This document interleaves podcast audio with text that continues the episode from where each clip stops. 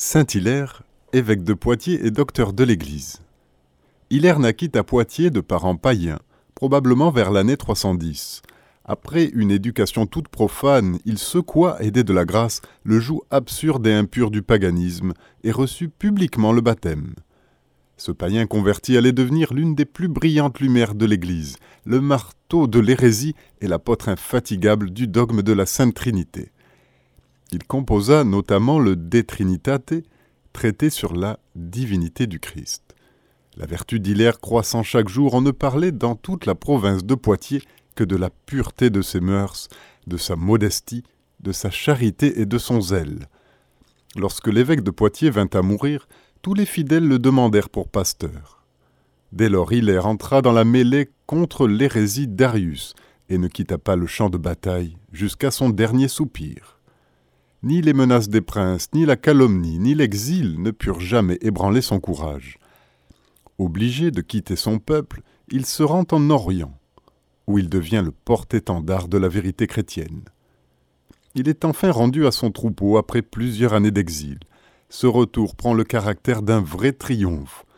La Gaule tout entière, dit saint Jérôme, embrassa un héros qui revenait victorieux du combat, la palme à la main la France lui a voué un culte spécial et une multitude d'églises s'honorent de l'avoir pour patron. Un historien a tracé le portrait suivant de Saint-Hilaire. Il réunissait en sa personne toutes les excellentes qualités qui font les grands évêques. S'il a fait admirer sa prudence dans le gouvernement de l'Église, il y a fait éclater aussi un zèle et une fermeté apostolique que rien ne pouvait abattre. Sa mémoire liturgique est célébrée le 13 janvier. La bienheureuse Véronique Negroni, religieuse chez les Augustines à Milan. Véronique naît à Binasco près de Milan. Elle appartenait à une pauvre famille de laboureurs plus riches en vertu qu'en biens de la terre. À cause de leur pauvreté, ses parents durent l'employer de bonne heure aux travaux des champs. Mais au lieu d'écouter les conversations mondaines et les chansons, légères, elle vaquait à l'oraison et à la prière et semblait étrangère à tout ce qui se passait autour d'elle. Cette fleur de vertu devait s'épanouir dans la vie religieuse. Poussée par un ardent désir d'entrer chez les sœurs Augustines de Sainte-Marthe à Milan, Véronique employa une partie de ses nuits pour apprendre à lire et à écrire, condition nécessaire à son admission dans le couvent. Ses efforts furent vains et découragés elle se plaignit à la très sainte Vierge, qui lui apparut et lui dit Ma fille, sois sans inquiétude. Il te suffira de connaître les trois lettres que je t'apporte du ciel.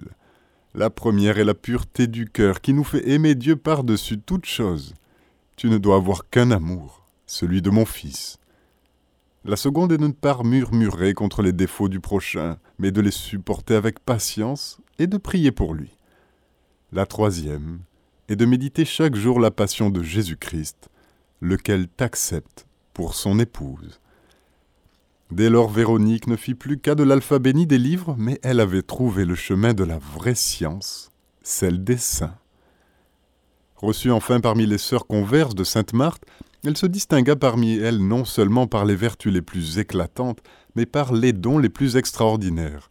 Ses yeux étaient deux sources intarissables de larmes. Souvent le Sauveur lui apparaissait. Une fois il récita l'office avec elle.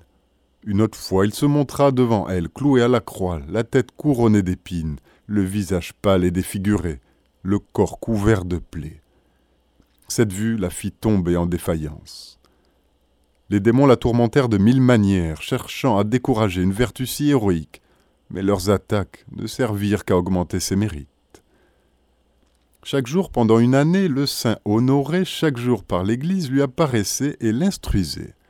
Les anges se faisaient un honneur de la servir, et durant les trois années qui précédèrent sa mort, un de ces esprits célestes lui apportait, le lundi, le mercredi et le vendredi de chaque semaine, un pain qui la rassasiait et la dégoûtait de toute autre nourriture.